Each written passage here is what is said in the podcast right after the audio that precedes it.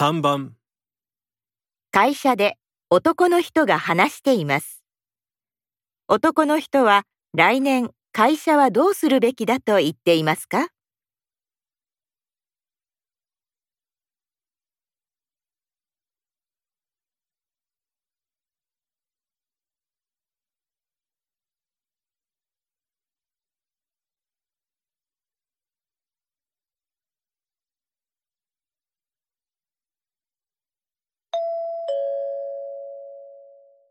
それでは今年度の反省と来年度の方針についてご説明します。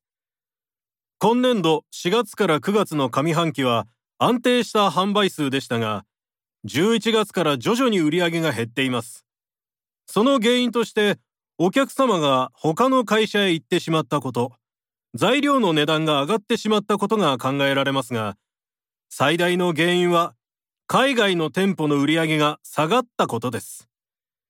来年度は国と国の関係に影響を受けやすい海外市場を縮小し、国内の店舗を増加していくべきだと思います。そうすれば、数年後にはまた海外の店舗を増やしていけると思います。